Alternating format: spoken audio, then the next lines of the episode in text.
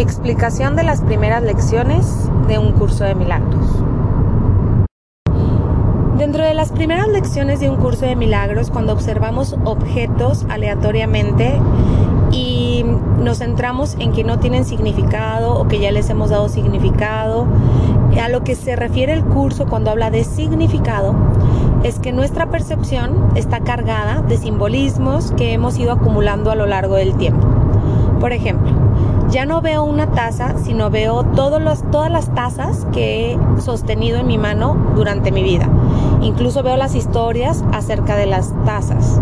O bien no veo un objeto en particular como algo neutro, sino que veo que es parte de mis posesiones, tengo un sentido de pertenencia sobre ese objeto, tengo un sentido de agrado o desagrado sobre ese objeto, o una historia que cuenta ese objeto todo ese significado nosotros mismos de una manera inconsciente lo cargamos en los objetos que vemos, de tal manera que no podemos percibir la realidad de manera profunda, real y verdadera. Lo que percibimos externamente son todos los significados de los que está cargada nuestra mente. Entonces con estos primeros ejercicios el curso pretende irte apoyando para que vayas soltando los significados que haces en automático y empieces a mirar el mundo con ojos claros, con ojos cristalinos, con una mirada crística, que es la misma mirada que tiene un niño en sus primeros años, antes de cargarle simbolismo y significado a todo lo que ve. Esta carga adicional que hace el sistema de la mente genera un desgaste profundo en nuestra energía y en nuestra conciencia. Y no nos damos cuenta, pero a veces en un solo día nos sentimos agobiados, cansados, extenuados y es porque todo lo que vemos alrededor está cargado de significado.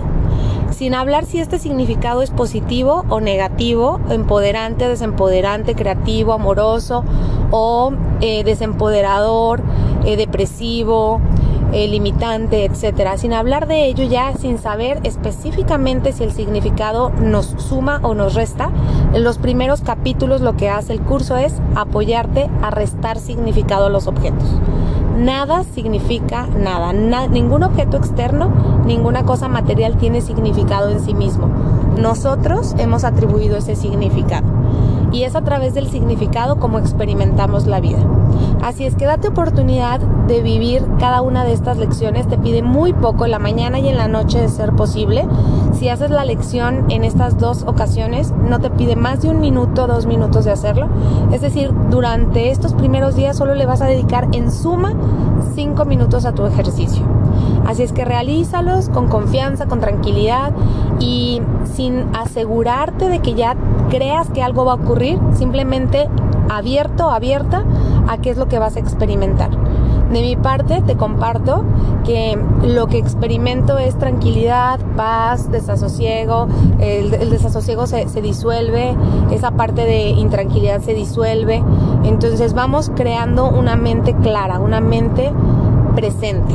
Vamos a hacer los ejercicios con esta intención y si tienes cualquier duda o pregunta, no dudes en contactarme, que te sean de gran utilidad.